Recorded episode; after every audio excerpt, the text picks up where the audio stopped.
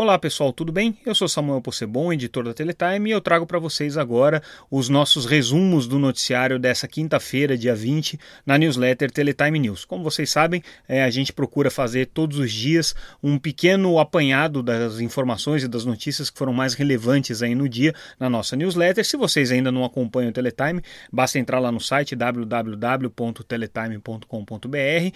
É, as matérias são todas gratuitas, abertas, e vocês também podem se inscrever para receber receber as notícias no seu e-mail também gratuitamente. Bom, é, dando início então ao nosso resumo de hoje, é, o dia teve uma, uma, uma, movimentação importante aí com uma live realizada pelo Christian Gebara, que é o CEO da Telefônica. Ele participou de um evento do Banco XP, né, e nesse evento ele detalhou um pouco mais é, como é que vai funcionar a FIBrasil, que é a, o spin-off, né, a, a divisão da, da Vivo, em parceria com o fundo canadense CDPQ, é, para explorar o mercado de redes neutras e construção de redes de fibra ótica.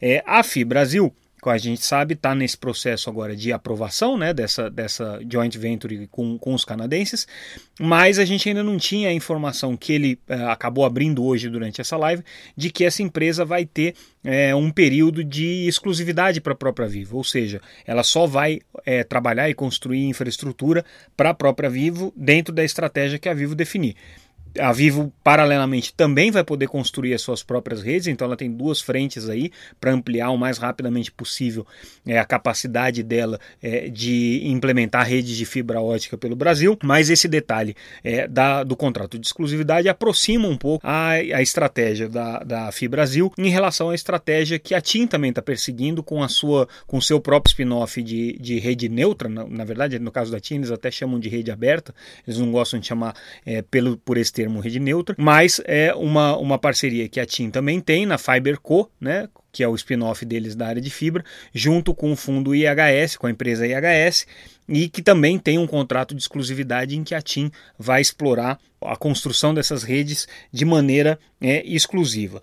O Christian Gebara, nessa é, live que ele participou, ele também comentou um pouco o leilão de 5G. Ele disse que ainda é um pouco cedo para falar se o leilão está é, numa condição razoável, está numa condição interessante ou não. Ele disse que faltam ainda muitas informações com relação ao edital. Destacou também que enquanto isso estiver é, no TCU, talvez seja prematuro você fazer qualquer comentário, porque pode haver ainda algum tipo de alteração no edital. Diz que também não se opõe caso tenha é, uma meta de de conectar escolas, por exemplo, desde que essa meta seja clara, esteja bem definida, é, seja transparente e que não onere é, o, o, leilão de uma maneira geral, ou seja, que seja uma meta aí é, dentro daquilo que está sendo calculado para todo o leilão. Ele também comentou a expectativa dele com relação aos negócios que estratégicos que a Vivo ainda está esperando que sejam concretizados esse ano.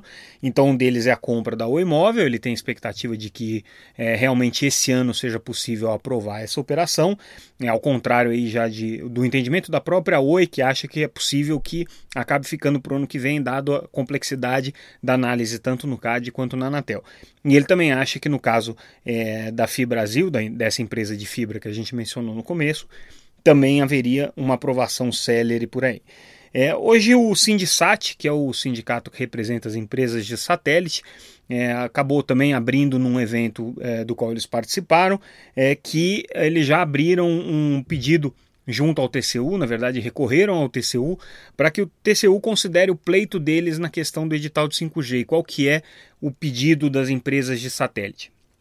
Elas têm hoje é, uma participação é, dentro do, do espectro que está sendo leiloado pela Anatel na chamada banda, banda C estendida, que é uma faixa de frequência é, que vai ali de 3,625 é, é, GHz até 3,7 GHz. Essa, esse, esse trecho do espectro chamado de banda C estendida é hoje utilizado pelas empresas de satélite e vai entrar no leilão de 5G, ou seja, vai, as empresas de satélite vão ter que sair dessa faixa de espectro. Até aí tudo bem bem, faz parte do, do, do da regulação de espectro prevista para a Anatel poder alocar ou não o espectro para quem ela achar que é mais interessante dentro do interesse público. O que acontece é que as empresas de satélite já têm é, clientes que estão nessa faixa, então é, muitos, é, principalmente clientes corporativos, né, que utilizam essa faixa para comunicação de dados, tem lá antenas de, de banda C que são utilizadas para essa comunicação corporativa, então são clientes de todo porte, desde grandes bancos, casas lotéricas e tudo mais,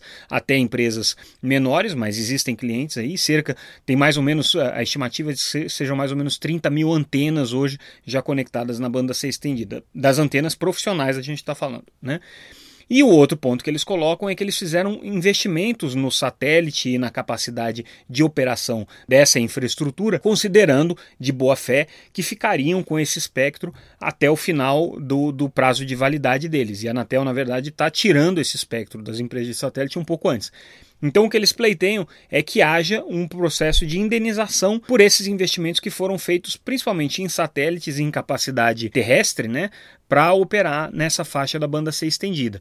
Isso daí tem um, um, um, valor que foi calculado por eles aí da ordem de 300 milhões de reais, mais ou menos, mas a Anatel entende que não cabe esse ressarcimento, cabe apenas o ressarcimento pelas despesas operacionais de você instalar os filtros e remover o, o, os clientes que hoje estão é, na faixa da banda C estendida, que dá um valor muito menor do que esse. Então, as empresas de satélite estão inconformadas com isso, querem que a Anatel preveja essa indenização no edital e levaram isso ao TCU, na esperança de que o TCU diga que elas têm razão e aí a Anatel faça uma mudança no edital. Porque a área técnica da Anatel não, e, e também o conselho da Anatel não incorporaram esse pedido das empresas de satélite, porque existe um parecer jurídico é, da Procuradoria Federal Especializada da Anatel, que entende que esse, essa indenização não é cabível.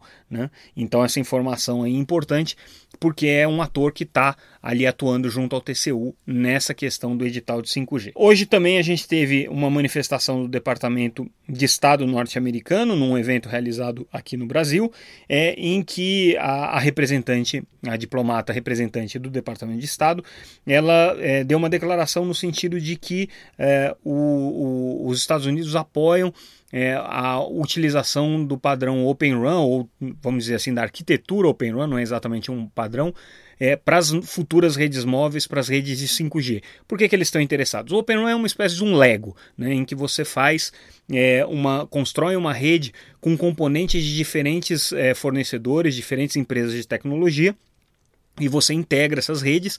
Então essas redes todas estão padronizadas, esses equipamentos todos estão padronizados dentro dessa arquitetura Open Run. Fica fácil você fazer essa integração, né? E com isso você teria uma multiplicação da quantidade de é, vendors, né? Da quantidade de fornecedores no mercado de 5G.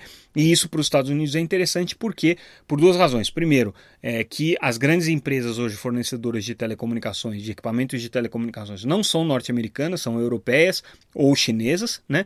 E depois porque tem a questão, perdão, a questão com a China também, que envolve justamente é, os aspectos que os americanos estão preocupados aí de segurança é, e de é, proteção é, das comunicações estratégicas e que também tem, obviamente, um componente comercial muito forte aí nessa guerra tecnológica com a China. Então, os Estados Unidos adotando a estratégia também de forçar ou de pelo menos estimular os países a adotarem o Open Run como uma arquitetura para os seus é, respectivos mercados de telecomunicações, como forma aí de abrir e quebrar um pouco a hegemonia chinesa no fornecimento de equipamentos de telecomunicações chinesa e europeia, mas nesse caso a preocupação dos norte-americanos é mesmo com a China.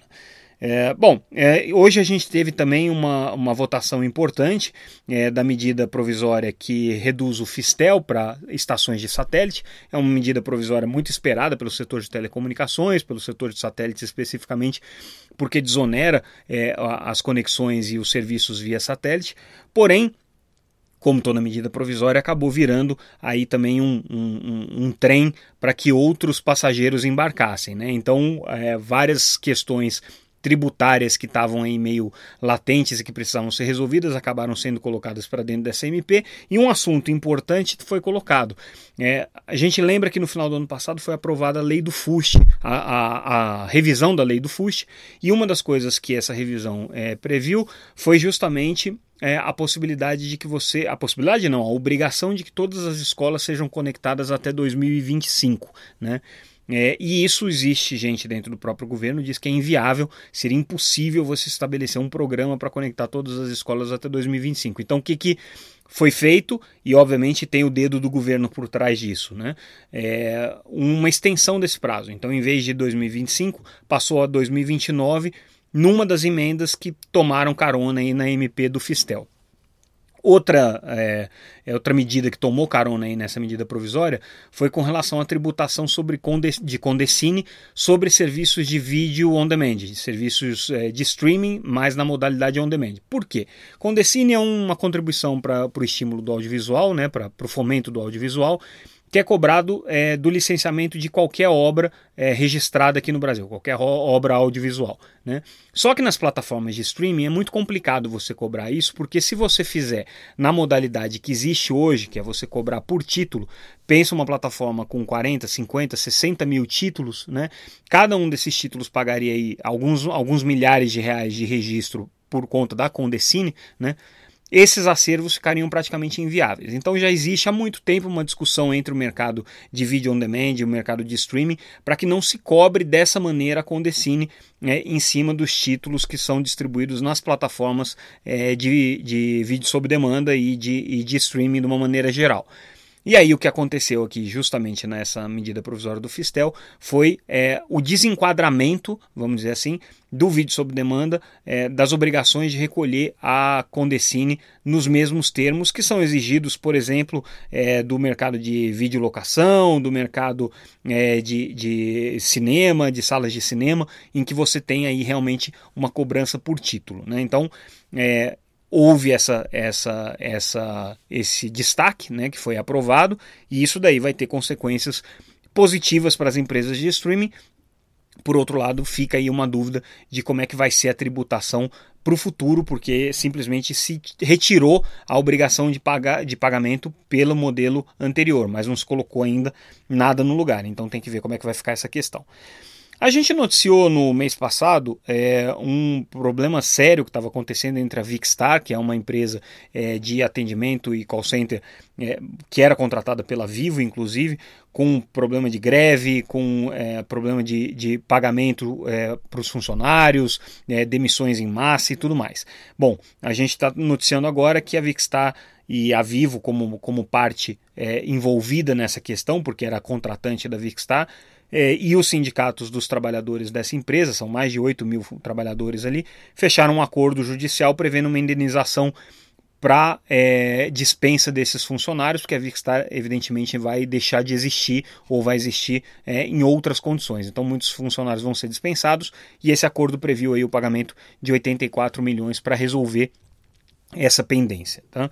É, hoje é importante também destacar que houve uh, um anúncio de um teste da TIM com a Telesat, com a operadora de satélite Telesat, para utilizar conexões é, de satélite de é, órbita baixa, é, satélites LEO que a gente chama, né, é, para é, conectar backhaul das torres de 4G e de 5, futuramente de 5G da TIM. Por que, que isso é importante? Porque existe uma região muito grande no Brasil que não tem serviços de fibra, não tem, portanto, como se conectar é, essas é, herbes de 4G e de 5G. E o satélite é uma alternativa, satélites de órbita baixa podem ser mais interessantes para isso. A Telesat tem um projeto de uma constelação de satélites de órbita baixa que vai começar a funcionar em 2022 então eles já estão fazendo aí os testes, tem um satélite já né, é, operando em caráter de teste e agora a TIM foi a parceira aqui no Brasil para desenvolver esses testes. Bom, gente, esse aqui foi o nosso noticiário de hoje. É, eu já Deixo todo mundo convidado para participar na próxima segunda e na próxima terça-feira, dias 24 e 25, do Teletime Tech. É o nosso evento de tecnologia, mais pensado nas implicações que a tecnologia traz para os modelos de negócio e para as estratégias das empresas. É, o evento congrega aí praticamente todos os atores importantes do mercado de 5G brasileiro. A gente vai discutir vários aspectos do 5G. Então, convido vocês a visitarem o nosso site www.teletimetech.com conferir lá a programação, todos os nomes que estão é, já confirmados para o evento e fazerem a sua inscrição para acompanhar esse evento nas próximas segunda e terça-feira. É isso, pessoal. Ficamos por aqui. Amanhã a gente volta. Um abraço, até mais.